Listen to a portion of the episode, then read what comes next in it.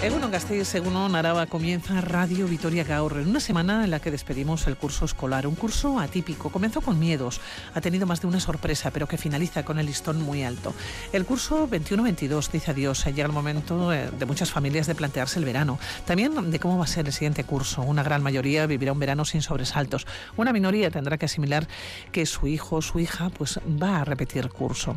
Hablamos de un hecho excepcional desde el pasado mes de, de noviembre con la reforma educativa, con la el Consejo de Ministros aprobaba entonces el Real Decreto de Evaluación, Promoción y Titulación. Hablamos de las nuevas normas que rigen eh, precisamente el paso de curso y la finalización de los estudios. El decreto ya no fija una cifra concreta de materias no superadas que impide graduarse. Es una decisión que deja en manos del equipo de profesores que dan clase al estudiante. La pregunta que hoy nos hacemos eh, cuando llega el caso excepcional de repetir curso es eh, algo más habitual. ¿Cómo lo hacemos? ¿Es más habitual que, que hace unos años? ¿Y quién lo lleva peor?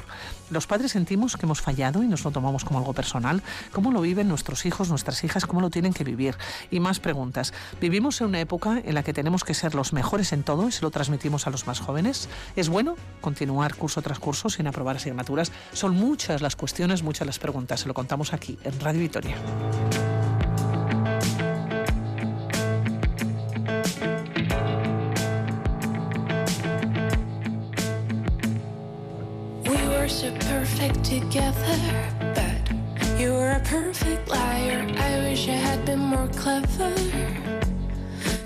Terminan las clases, culmina el proceso de evaluación con las calificaciones finales y los colegios redactan la memoria anual. En septiembre, algunos alumnos y alumnas repetirán curso.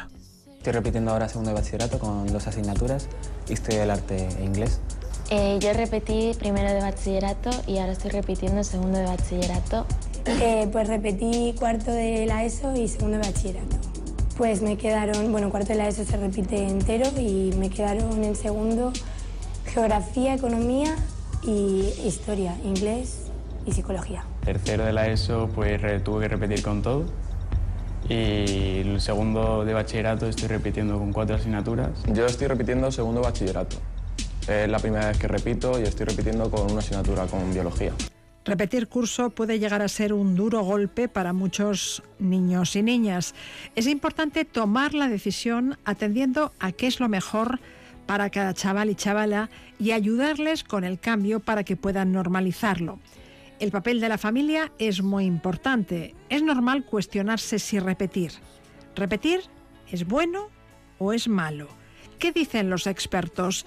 En opinión de Andreas Sesleija, director de educación de la OCDE y director del informe PISA, que mide el rendimiento académico de los alumnos de todo el mundo, repetir curso es algo trasnochado.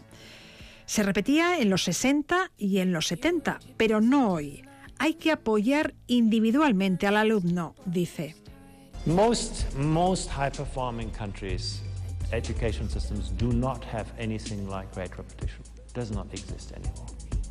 It existed in the 1960s, in the 1970s, but not in the world of today. The responsibility of modern school is to understand that students learn differently and to support students individually. If you do not, you know, master the course of a school year, you will not do better if you do the same thing once more. You will do better if the system understands how you learn and supports you in the way you learn. Otros educadores, sin embargo, abogan por la repetición de curso. Pasar de curso a quien no tiene unos conocimientos mínimos es un engaño. El niño o niña que pasa con muchos suspensos bloquea el aprendizaje de los demás porque no se entera de nada y cuando un chaval se aburre empieza a molestar a los otros, afirman. ¿Repetir? ¿Sí o no? ¿Es eficaz? ¿Qué ventajas y desventajas tiene repetir curso para el alumno?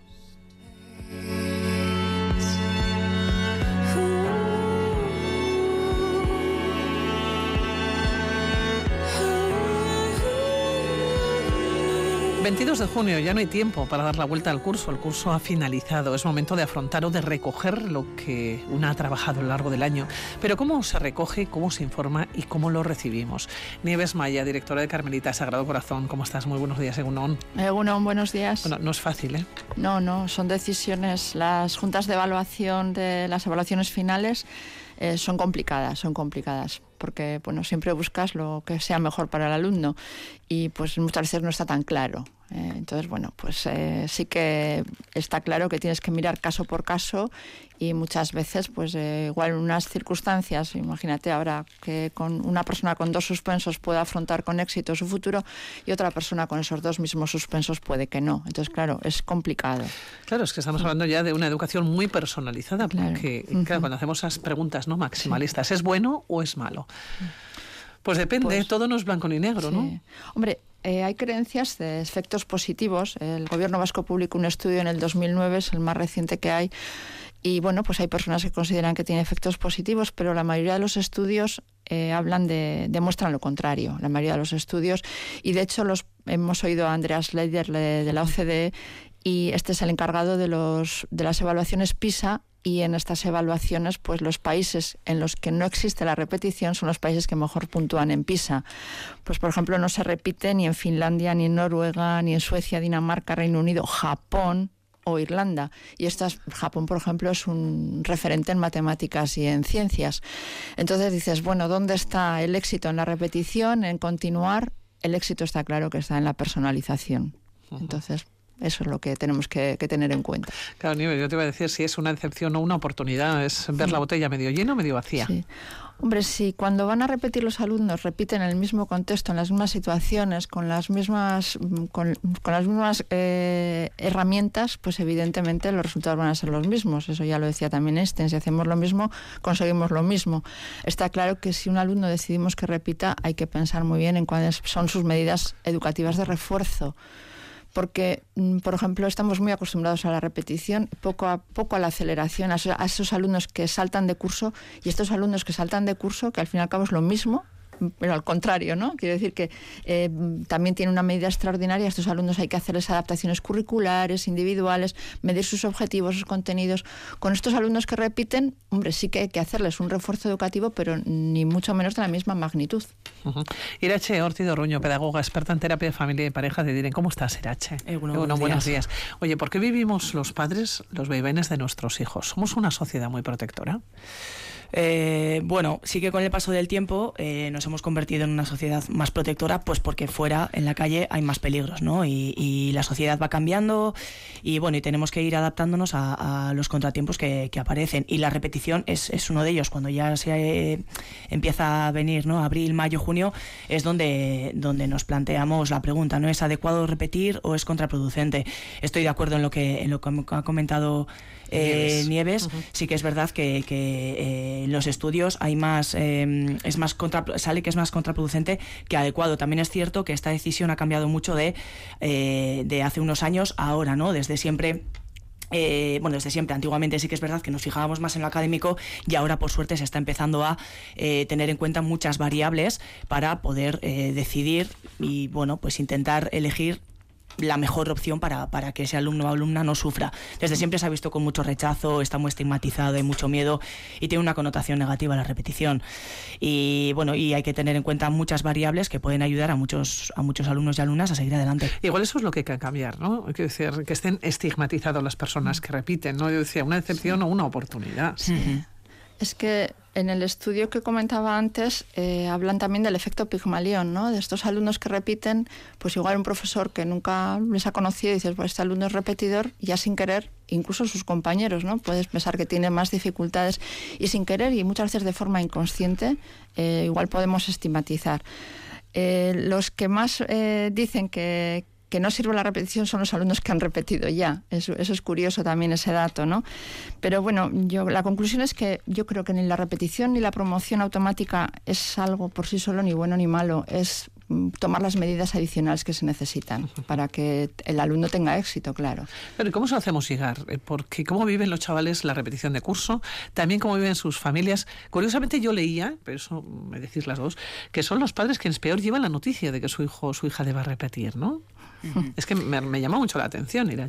Sí, a ver, el, el alumno se lo, va, eh, se lo va a tomar con mucho malestar, mucha rabia, no es una faena para él, eh, también mucho por la parte social, porque mis amigos pasan menos yo, pero la familia toma como, como frustración e impotencia, mucha culpa, ¿no? Es un fracaso y parece que el fracaso de que mi hijo, eh, hija o, o hija haya repetido es porque yo no estaba a las alturas. que- que hemos a la fallado los altura, padres, Eso ¿no? es, Sí. hemos fallado. Entonces hay mucho, mucho sentimiento de culpa. Y luego, por supuesto, el equipo docente tiene una responsabilidad y una preocupación en, en- en esa decisión que ha propuesto encima de la mesa, que es la familia quien, quien decide finalmente, ¿no?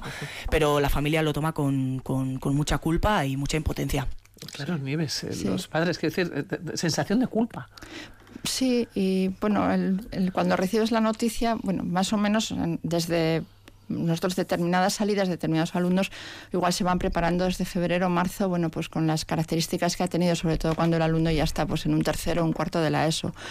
Pero bueno, mm, yo creo que los alumnos son mucho más conscientes de sus, que sus padres en ese sentido, o, o son más, mm, bueno, más conscientes o saben más lo que, lo que hay, ¿no? Porque, pero bueno, la esperanza, nosotros también hemos vivido y vivimos todos los años alumnos que parece que, pues eso, que en marzo no van a aprobar y luego en junio, pues como no es una falta de capacidad, sino muchas veces igual una falta de esfuerzo, eh, retoman el curso y si no hay una carencia, una base que, que lo impida, pues siguen adelante.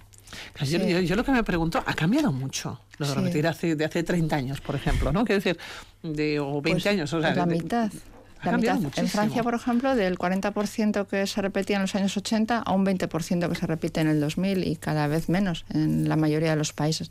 Porque también tenemos más recursos para la atención personalizada y también valoramos muchas más, o sea, valoramos mucho más la, la capacidad, o sea, el estudio y lo que esto le puede considerar o le puede aportar al alumno a la vida y también pues para eso pues, nos ponemos, somos mucho más en ese sentido, mucho más emocionales, como decía Irache, ¿no? No solamente tienes en cuenta lo académico, tienes en cuenta también lo, lo que le puede aportar a nivel emocional.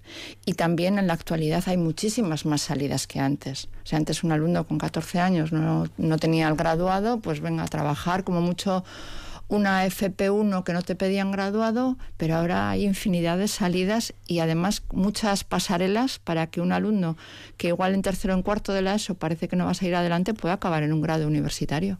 Sí, sí. Sí, y luego también, eh, al hilo que estamos hablando, por suerte se están dando estas facilidades que están permitiendo que los casos salgan adelante, ¿no?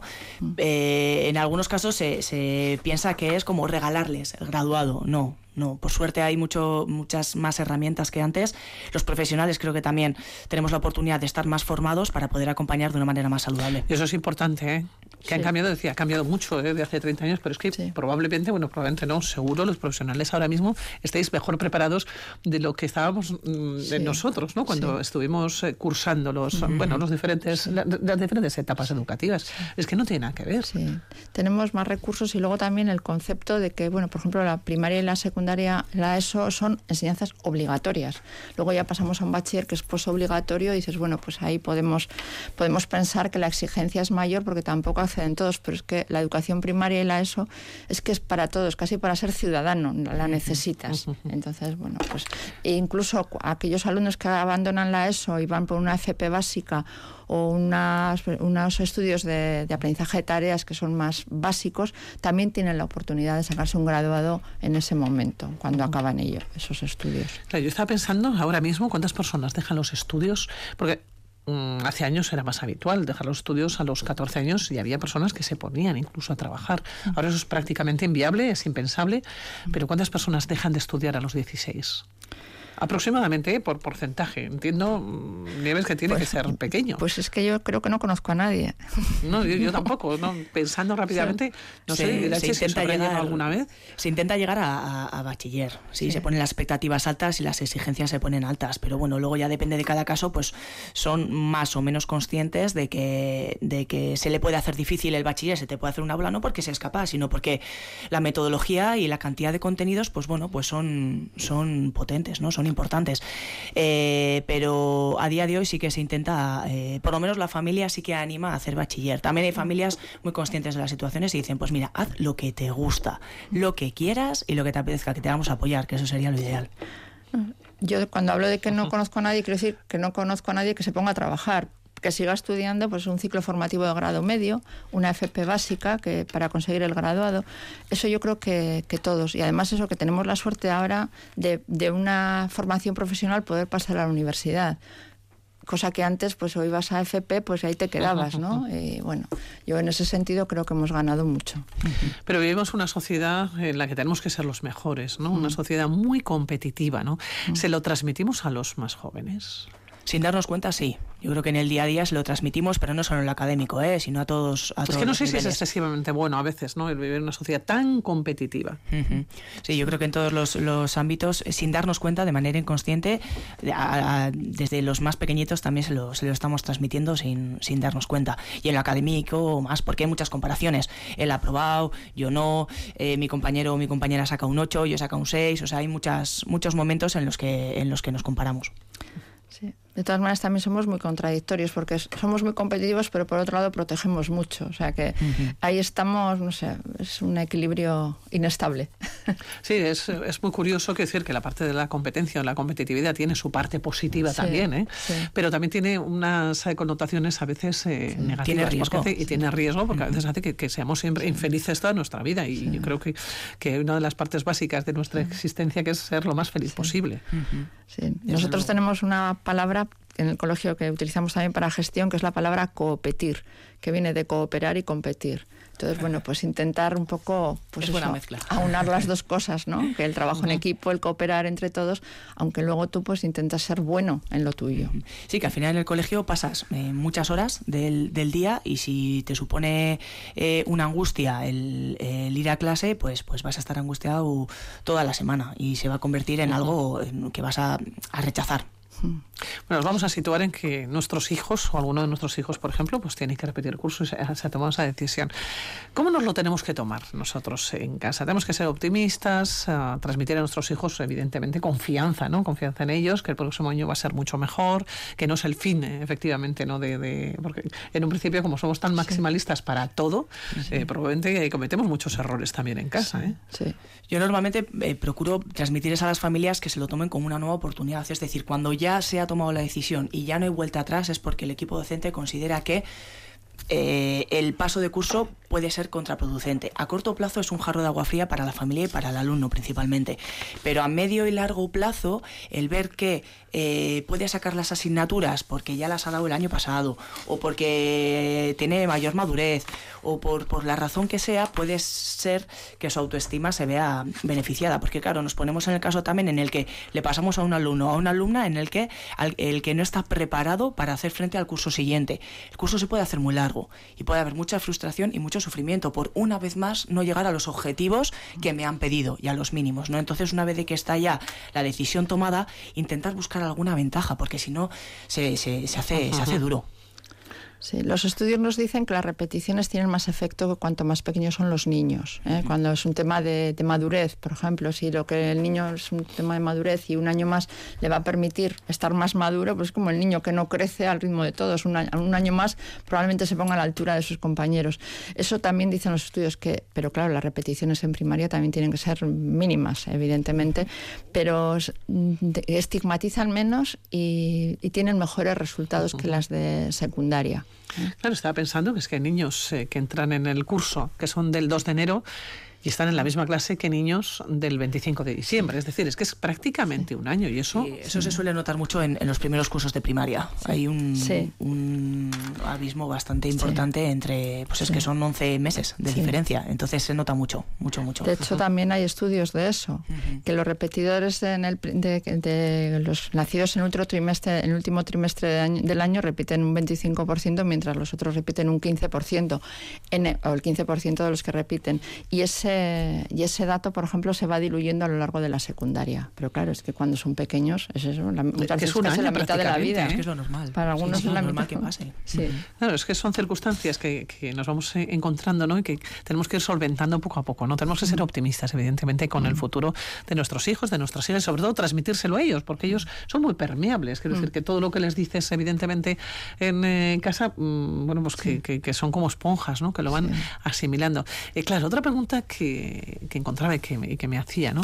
¿y qué tenemos que hacer? porque hace unos años era mm, clases particulares todo el verano, mm, te quedas sin vacaciones. Sí. ¿Qué hacemos si la palabra La que, que es, que es horrorosa la palabra que es eh, castigo? Mm, que es horrible eh, utilizar esa, el castigo, castigar, es, es- es tremendo. Yo creo que es algo que por lo menos hemos aprendido. Hay que erradicar de nuestro vocabulario, ¿no? La palabra o el verbo castigar, ¿no? ¿Ya ¿Qué hacemos? Parece- particulares todo el verano, ¿qué hacemos con ellos y con ellas? Pero lo que ha dicho Irache me parece muy importante verlo como una oportunidad y a mí me parece que es el momento en el que ver en el que tenemos que ver dónde está la base, dónde está eh, la competencia del alumno para luego construir a partir de ahí. No se puede comenzar un piso en el ter- una casa en el tercer piso cuando no tienes puesto el segundo y en el tema educativo es lo mismo. Entonces, bueno, pues ver un poquito, algunos alumnos pues tienen un problema igual más en las lenguas, otros ya son más de concepto, entonces ver un poco dónde está la dificultad del alumno es importante. Y luego también ver su estabilidad emocional, porque si un niño está mal, está mal porque está viviendo un problema, porque él tiene un problema, porque en casa hay un problema, mientras no solucionemos, solucionemos eso, el niño no aprende. Eso nos pasa a todos, los de 40, los de 60 y los de 80. Si tienes un problema que emocionalmente te cierra, no puedes aprender. Estás estresado, no puedes. Sí, sí, si en lo emocional no te encuentras bien, lo pedagógico tiene un, tiene un techo, ¿no? Mm. Y hay que, hay que trabajarlo para poder seguir avanzando. Castigo, bueno, es una palabra, la verdad es que es Pero es horrible, es- es horrible. Y, y la consecuencia directa de, de no haber llegado a esos objetivos por la razón que sea es la repetición. Más consecuencia, más castigo que ese no hay. Entonces, bueno, yo creo que todo el mundo tiene derecho a descansar. A, a ver la botella, después de verla medio vacía, podemos verla medio llena, ¿no? Es decir, Y- lo de las clases particulares todo el verano, vamos a descansar todos porque... Es que con eso lo que conseguimos es que todavía siga rechazando más y se vaya y continúe en ese bucle negativo y, y- y no se vea la luz al final del túnel. Que precisamente queremos lo, lo- lo contrario, ¿no? Intentar identificar cuál ha sido la dificultad, cuál ha sido el problema y a partir de ahí empezar a construir, pero desde la base. Es curioso cómo ha cambiado todo. ¿eh? Yo, eh, hemos, eh, dentro de la conversación, que hemos como retrocedido también en el tiempo, ¿no? En 20, por ejemplo, y en 30 años, ¿no? Cuando íbamos al, eh, Sí. al colegio, fíjate, que nos encontramos con esas repeticiones o con cómo las personas se iban en verano a, Sí. a las clases particulares y es que ha cambiado absolutamente todo. Es que no tiene nada que ver. Sería volver, bueno, estaría encantada de volver otra vez a... sí, sí, ha cambiado todo mucho, No. Y es bueno además, sí. ha cambiado para bien. Hombre, en el momento que los exámenes de septiembre ya dejaron de existir, se pasaron a finales de junio y ahora este año ni siquiera en la ESO ha habido exámenes extraordinarios, pues es que ese concepto sí también se ha ido diluyendo. A mí de todas maneras me parece que es importante en todo momento pensar en el alumno, porque muchas veces esto cuando nos dicen no, no tienen que repetir, no tienen que, a ver, tomarlo como línea general para que los resultados de un país, los resultados educativos de un país sean mejores, tampoco está bien, tampoco es ético. Hay que pensar en lo bueno que para, para cada alumno, no en quedar bien en la foto como país, como Estado, como... mm, A mí eso, por ejemplo, me preocupa en el tema de, las repeticiones. Porque claro, el éxito de un país se mide pues por el número de alumnos que no han repetido, el número de alumnos que han acabado secundaria, obligatoria, el número de alumnos que tienen eh, están idóneos, es decir, están en el curso que le corresponde. Entonces, muchas veces por salir bien en la foto, por tener buenas estadísticas, pues a veces no hacemos Nos lo que debemos. ¿no? Sí. Mm. Y eso es muy peligroso y a mí me parece inmoral. Por supuesto. Yo me encontraba, fíjate, una frase que me, me ha gustado mucho. Dice, una repetición no es el fin del mundo. Nadie te va a preguntar cuándo finalizaste los estudios, ¿no? Lo importante es acabar. Es verdad. Es verdad, en la vida de una persona, un año arriba, un año abajo, no significa nada. Siempre que haya sido para bien. Eso Sí, es. sí. Claro, Ese es el principal objetivo. Es muy curioso, ¿no? Pero cuando terminas la universidad, quiero decir que bueno, terminas con 22 o puedes terminar con 23 años, que si acabas con 24, que absolutamente no, no pasa nada. Incluso en la ¿no? universidad se permite más, ¿no? El, Sí. el- el acabar más tarde en vez de los años que te corresponden y parece que está más aceptado. En cambio, está mucho más estigmatizado en el instituto y en, y en el colegio. Sin duda, yo me he quedado con el ejemplo, con los, los diferentes casos que habéis eh, puesto, de, Sí, que que habéis hecho entrevista. El chaval que ha dicho que, que le han dejado en segundo de bachiller con una. Y dices, madre mía, qué pobre, ¿no? Qué ¿Hasta qué, fastidio, punto ¿eh? hay? Es, es, eh, ahí sí que puede ser eh, contraproducente. Lo que pasa es que, bueno, en segundo de bachiller ya tienes otras herramientas. No, igual Entonces, también bueno, sería bueno saber por qué. el- Igual le el- pillaron el- el copiando. qué. claro, es que. Pero bueno, está también- claro que, que lo que ha dicho Nieves, que hay que mirar en, en- en los beneficios voy del alumno. que llamar otro en día, fíjate, porque acabo de abrir un melón ahora mismo Nieves hablando de copiar. claro, copiar chuletas, bueno, bueno, bueno. Eso, Eso, eso ya es otro un melón, máster, ¿eh? es otro, eso es para un máster. Madre mía. Eso es ya criterio de cada profesor y profesora. Ahí es, un poco terreno farragoso. Oye, recomendaciones que podríamos dar a las familias para vivir todo este proceso ¿no? de la manera más saludable eh, para todos. Mm, yo creo que la, primera es la, la que hemos dicho, ¿no? La del castigo, consecuencia, vamos a poner el nombre que sea, evitar eh, que se, o sea, que, descanse y evitar que, se cargue más, clases particulares, hasta qué punto serían, serían positivas o, no. Y luego el tema de la nueva oportunidad, que desde la familia el mensaje sea positivo, no sea negativo y por supuesto no sea aún, ya te lo dije, te lo, hemos, lo avisando desde febrero, eh, al final vas a repetir, mira lo que te ha pasado, o sea, no culpabilizar más de lo que ya puede estar. a veces es inevitable también. Es ¿eh? inevitable, claro que sí, pues porque desde nuestro miedo como persona adulta y como madre y padre, pues, pues eh, habla hablo desde mi miedo y desde mi preocupación, por supuesto. Pero aquí también tenemos miedo a, estigma, a que a nuestros hijos ¿no? Eh, estén estigmatizados, por ejemplo, por repetir, o a, nosotros mismos, quiero decir, a que nos pregunten o en esa competencia que tenemos ¿no? en la, como propia sociedad. Yo creo que tienen mucho miedo también a que el, hijo no triunfe, que no tenga éxito, que se quede ahí, que se, pues eso, que, que no vaya adelante que dices, pues eso, el, repetir curso no va a ningún sitio. Yo tengo muchos casos, incluso en la familia, que ha venido muy bien, de repetición segundo de bachiller y luego en la universidad matrículas de honor. O sea que necesitaba ese parón y esa madurez y bueno, en esos casos pues eh, depende desde dónde lo mires, depende de tu experiencia, pues lo puedes ver eso, como decía, ir una oportunidad o un castigo. Pero yo creo que más el, miedo de las familias es decir, ¿qué, ¿qué, voy a hacer? ¿Qué va a hacer este hijo con su vida? ¿Hacia dónde va a ir? ¿Va a tener éxito? ¿Lo voy a tener ahí, no sé, pues eh, en un trabajo que a mí no me gustaría que hiciera? Bueno, pues yo creo que ese es el mayor miedo. Sí, porque sobre todo eh, se cree que por la repetición es sinónimo de, de abandono, ¿no? Abandono de los estudios y y parece que no, que no va a tener futuro y no, no se tiene por qué dar eso. Entonces, bueno, sí que verlo con, como algo positivo en la medida que se pueda, pues sí que sí que es importante no lanzarle mensajes tan tan negativos y tan culpabilizadores. Una nueva oportunidad desde luego para lograr las competencias, ¿no? de la propia alumna, del propio alumno y no verlo como un castigo. Bueno, pasan 33 minutos de las 10 de la mañana. Hemos abierto varios melones aquí, ¿eh? Vamos a tener que, que seguir quedando, eso sí. Ahora llega el verano, llegan las vacaciones, vacaciones muy merecidas, con ganas entiendo Nieves. Yo comenzaba diciendo, bueno, el curso comenzó con ciertos reparos, con cierto miedo, ha tenido sus altibajos, pero habéis finalizado con laude. Ahora sí, ahora hemos, eh, pero hemos pasado momentos malos, ¿eh? Pero ahora ya, claro, se nos ha olvidado. La memoria, gracias a Dios, se queda con lo bueno. Y bueno, pues acabamos el curso, acabamos todos bien, y en nuestro caso, y bueno, pues, y con buenas expectativas además, ¿no? Para septiembre, decir, con expectativas diferentes a las de hace mm. un año. Sí, sí, nada que ver, nada que ver, sí.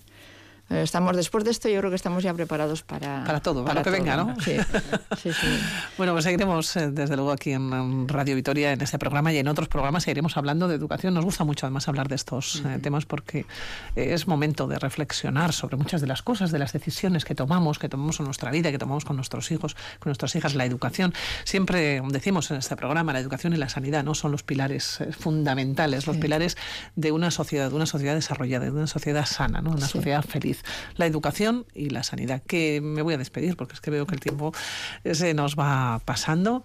Irache Ortiz de Orruño, de la cooperativa de Irene Pedagoga, que muchísimas gracias como siempre. Vale, es que gracias por estar aquí.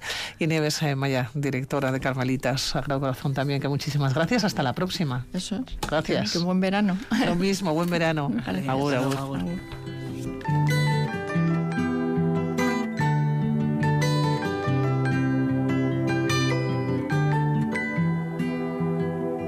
Well, you only need the light when it's burning low. Only miss the sun when it starts to snow. Only know you love her when you let her go. Only know you've been high when you're feeling low. Only hate the road when you're missing home. Only know you love her when you let her go. And you let her go.